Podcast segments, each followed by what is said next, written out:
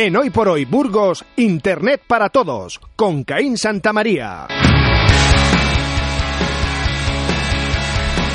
Caín, ¿qué tal? Muy buenos días. Muy buenos días. Bueno, vamos a, bueno, de resaca un poco de la noche electoral, de toda la campaña, de Eurovisión. Eh, Resulta también. que a Caín se le ha ocurrido que podía hablarnos del Big Data y a mí lo primero que me va a tener que explicar es qué es eso.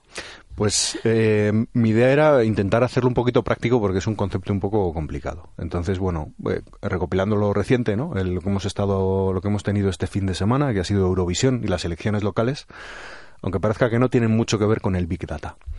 Pues eh, el Big Data es básicamente, el, el nombre completo de Big Data sería el Big Amount of Data, es decir, eh, como los... Una gran los- cantidad de... Sí, los anglosajones no se complican mucho a la hora Sí, de ¿no? decir los nombres. Que, que la traducción en español sería la gestión de datos masivos, que es un poquito más claro y un poquito más bonito de decir.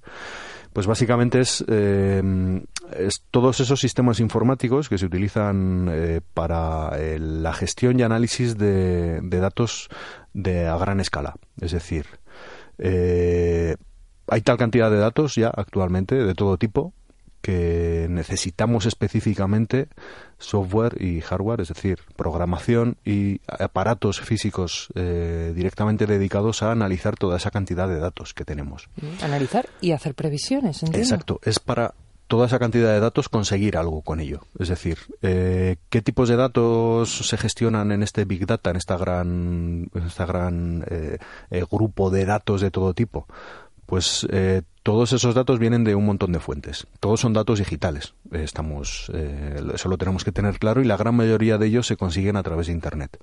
Se consiguen o se generan a través de Internet.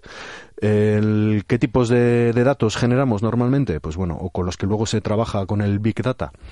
Pues son los que generan las personas. Eh, un ejemplo, cada minuto eh, al día se envían más de 200 millones de emails. Por ejemplo, esos son muchísimos datos se comparten unas 7.000 piezas de contenido en Facebook. De- perdón, 7.000 no, 700.000 piezas de contenido, es decir... eh, ¿Cada minuto? Cada minuto. Madre mía.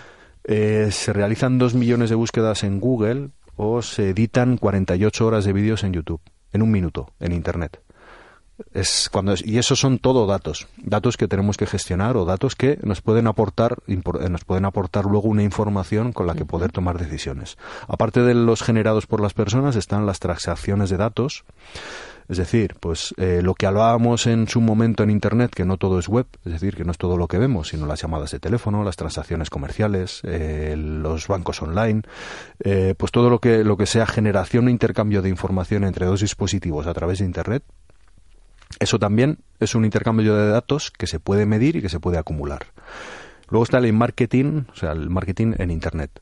Eh, cada vez que, mm, que navegamos en Internet, nuestros datos, pues bueno, se van acumulando y, y- y se van eh, y los vamos y, y están disponibles, pues para determinadas webs para que puedan, pues bueno, luego tomar decisiones. Eso lo podemos hacer con nuestra web también, el tomar datos de toda la gente no de su nombre, ni de su dirección, ni demás, pero el cómo se comportan, el dónde clican más en nuestra web, eh, qué páginas visitan más, todo eso lo podemos ver. Y esos datos también es parte del Big Data. Luego están los datos que se llaman machine to machine, es decir, de máquina a máquina, que son los datos pues que comparten datos entre dispositivos, es decir, el GPS, por ejemplo, está continuamente enviando datos a un satélite y ese satélite los vuelve a enviar abajo, que a lo que sería la central de los GPS, eh, y esos datos dejan un rastro y dejan una acumulación de datos que también eh, se puede gestionar con el Big Data. Eh, ahora mismo tampoco, tampoco es, muy extendido, pero muchos medidores, de, por ejemplo, para contar las personas que entran en un, en un centro comercial, eso también va a través de Internet.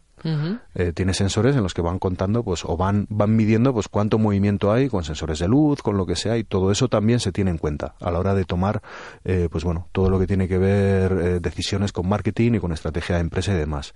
Y otra forma de también eh, que meter datos en ese big data es la biométrica que se dice que son los datos que se generan con los lectores biométricos, que hablando ya un poco de ciencia ficción, aunque ya existen los lectores de retina, en el que, en el que acumulan o en el que guardan nuestra retina para identificarnos, eh, pues ahora mismo también los, los sensores de huella dactilar, por ejemplo el iPhone nuevo, puedes bloquear tu móvil o solo lo puedes desbloquear o con una clave o con tu propia huella dactilar y eso ya es un dispositivo que tenemos todos, eso es biométrica, es decir, se acumula nuestra nuestra información de nuestra de nuestra huella digital en el dispositivo y solo con nuestra con nuestro dedo podemos activar ese, ese dispositivo.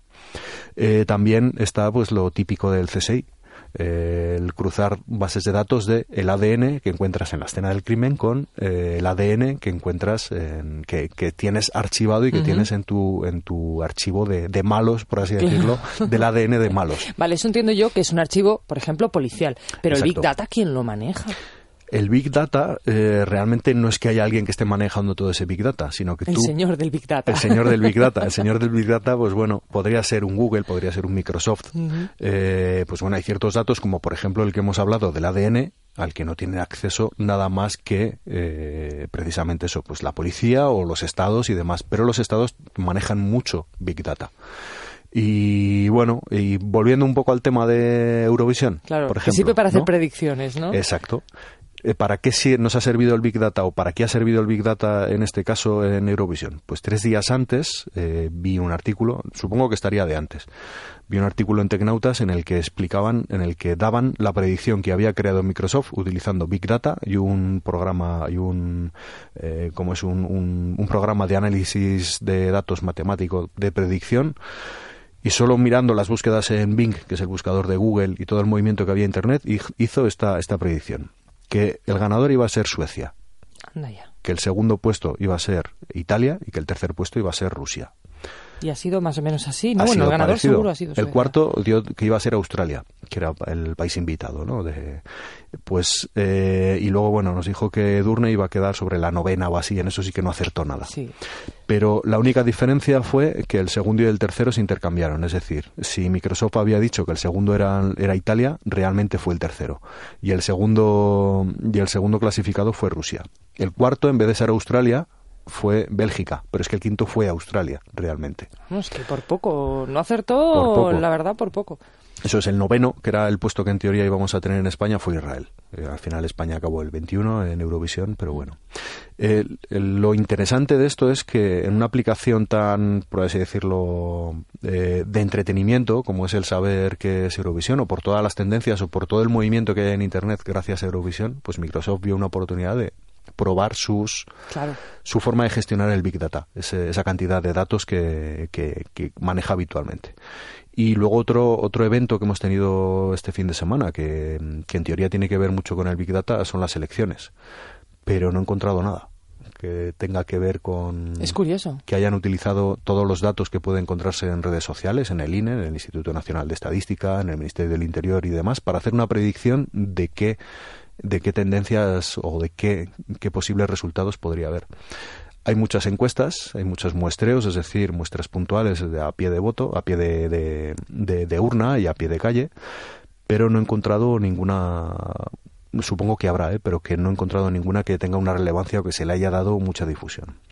Obama, por ejemplo, sigue eh, ganó las primeras elecciones y ganó las segundas gracias a la gestión que hizo del Big Data. Meses y meses analizando todas las tendencias, todo lo que la gente quería en Estados Unidos, todo lo que la gente compartía en Internet, todo lo que la gente demandaba y gracias a eso, pues bueno, analizaron y crearon un programa de acciones, porque en Estados Unidos parece que la gente sí que se lee los programas, en el que iban a, en el que iban a eh, proponer, hacer unas propuestas que acertaron y engancharon con un montón de determinados eh, eh, grupos eh, ciudadanos que apoyaron a, a Obama y que ahí está, o sea, es- va por su segunda reelección. Bueno, y eh, lo cierto es que incluso ya ha visto la necesidad de meterse de lleno en las redes sociales y le han abierto una cuenta como presidente de los Estados Unidos en Twitter. Exacto. Que para el que quiera seguirle es arroba POTUS. con- POTUS. Así se llama, President of the United States. son son las iniciales. También la primera dama tiene, si no me equivoco, eh, Twitter. En, en- Creo que sí. Tiene cuenta de Twitter. En este caso sería Flotus, por First Lady. sí, sí, exacto. por si alguien les quiere seguir, sí, yo creo que incluso, bueno, al ser mensajes tan cortos, es fácil de traducir en muchos de los casos. Incluso ya ha tenido algún pequeño intercambio, por ejemplo, con Bill Clinton, que ha, que ha sido bastante gracioso. Mm. Así que, bueno, lo dejamos aquí, Caín. Es muy interesante todo esto que nos acabas de contar. Pero es muchísima información, efectivamente, y yo creo que vamos a tener que ampliarlo en algún otro programa, porque esto está muy bien y además nos interesaría, yo creo, ahondar en este, en este aspecto de por qué no se han hecho previsiones a través de todos los datos que poseemos, eh, a través de, Internet, para las elecciones. Eso está muy bien. Bueno, igual para las generales ya tenemos alguna. ¿eh? Sí, esperemos que sí. Caín, director de proyectos web de Innovanity, muchísimas gracias por estar aquí.